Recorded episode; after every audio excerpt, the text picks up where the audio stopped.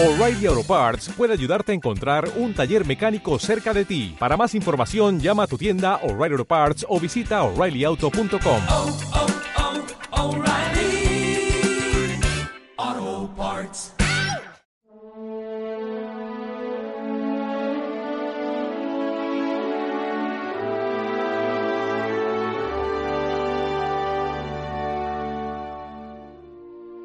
El Verbo se hizo carne y habitó entre nosotros. Es este el último domingo del tiempo de Navidad y fijaos cómo la Iglesia hace como un eco de esa frase que es el resumen de toda nuestra fe cristiana. El Verbo, es decir, la palabra, el logos, el que da sentido a todo el universo, a todo lo que existe y a todo lo que sucede en el universo, porque todo está en su mente, también nosotros, por cierto.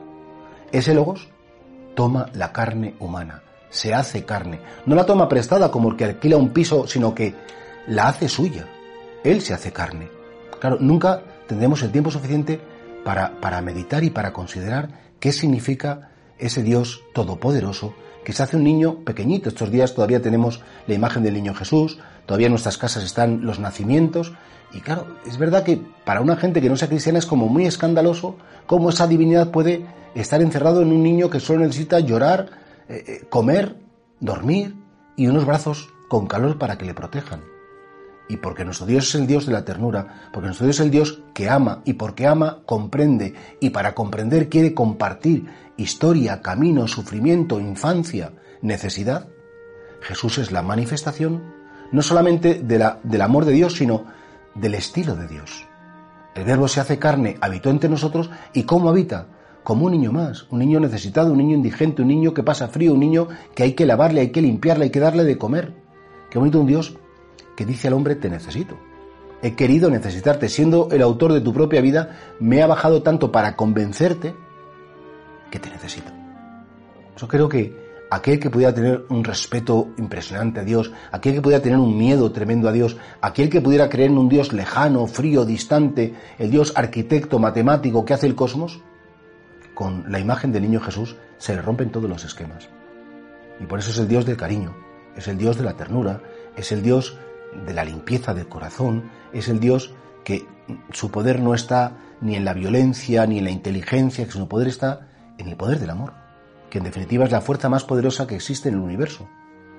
Y así nunca te canses. Todos los días cuando rezamos el Ángelus lo recordamos. El Verbo se hizo carne y habitó entre nosotros. Contestamos recordando ese momento en el, que, en el que el Verbo de Dios entró en nuestra historia. Y al decir carne, y con esto quiero terminar, no solamente la carne en general, tu carne, tu historia, tu vida, tus vivencias, todo lo que tú eres, todo lo que te ha pasado, todo lo que has sentido, todo lo que has reído, lo que has llorado, el Verbo también lo hizo suyo.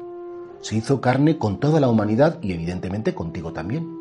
Y vamos a ver que Jesús forma parte de ti, que Él siempre está como indisolublemente unido a ti, es algo que te tiene que llenar de confianza y por supuesto de una inmensa gratitud.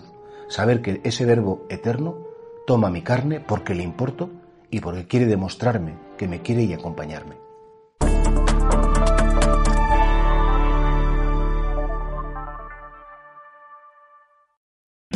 O'Reilly Auto Parts puede ayudarte a encontrar un taller mecánico cerca de ti. Para más información, llama a tu tienda O'Reilly Auto Parts o visita oreillyauto.com.